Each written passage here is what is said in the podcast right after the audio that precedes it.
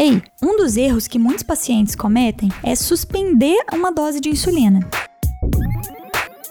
Então, se está prescrito, por exemplo, 20 unidades, a pessoa não toma nada. E isso vai acabar causando um descontrole muito grande na glicemia. O ideal para evitar ter muitos momentos de hipoglicemia é diminuir em uma ou duas unidades aquela dose da insulina que você tem aplicado antes do momento que está tendo hipoglicemia. Então, por exemplo, ah, tá tendo hipoglicemia de madrugada. A dose da insulina da noite, além de ser aplicada na hora de deitar mesmo, né, antes de dormir, ela pode pode ser diminuída em uma ou duas unidades. Então, se aplicava 20, passa a aplicar 18, por exemplo. E aí, provavelmente, isso já vai evitar que ela tenha hipoglicemia de madrugada sem fazer subir demais a glicemia. Porque senão também não adianta. Você deixa de ter hipoglicemia, mas tem uma glicose muito alta que depois vai ter que corrigir e aí dá hipoglicemia de novo. Então, você tem que conhecer como as insulinas agem e como seu corpo está se comportando com elas.